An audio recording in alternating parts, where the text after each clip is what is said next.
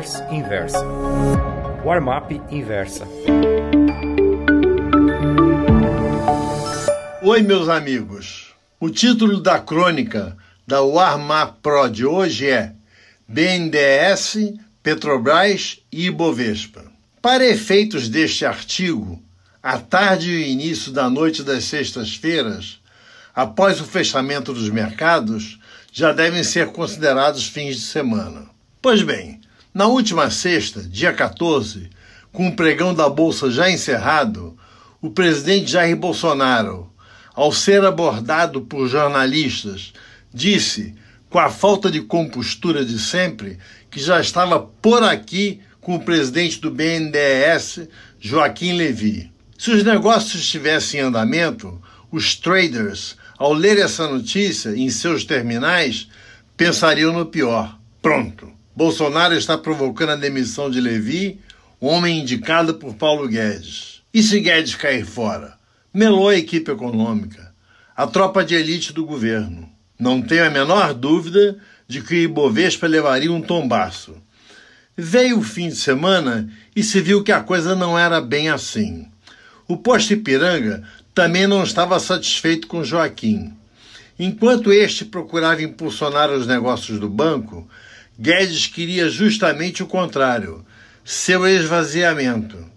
Chegou a falar da inutilidade do Brasil ter uma instituição de fomento tão grande, emprestando dinheiro com taxas de juros inferiores à do mercado. No domingo, o antagonista soltou uma notícia bombástica. Petrobras faz a maior descoberta desde o pré-sal. O site se referia a uma gigantesca reserva de gás natural próximo ao litoral dos estados de Sergipe e Alagoas.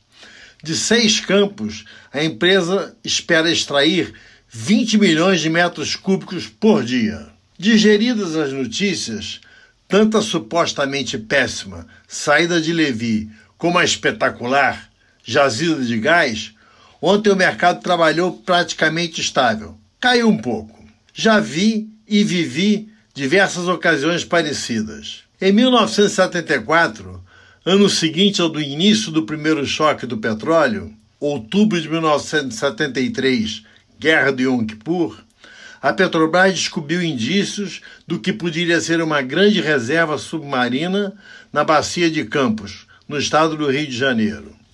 Me lembro bem de uma manchete do Jornal do Brasil naquela ocasião: um milhão de barris por dia. Passada a euforia inicial, o mercado se deu conta de que, no início, esse tipo de descoberta significa apenas despesas despesas de perfuração, de compra de plataformas e de instalação de equipamentos.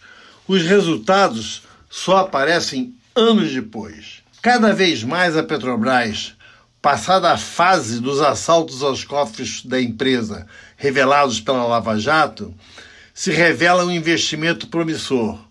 Boa compra a médio e longo prazo. Já a saída de Joaquim Levi foi apenas um episódio esporádico que não terá consequência alguma no mercado. Muito obrigado. Gostou dessa newsletter? Então me escreva contando sua opinião no warmap.inversapub.com. Um abraço, Ivan Santana.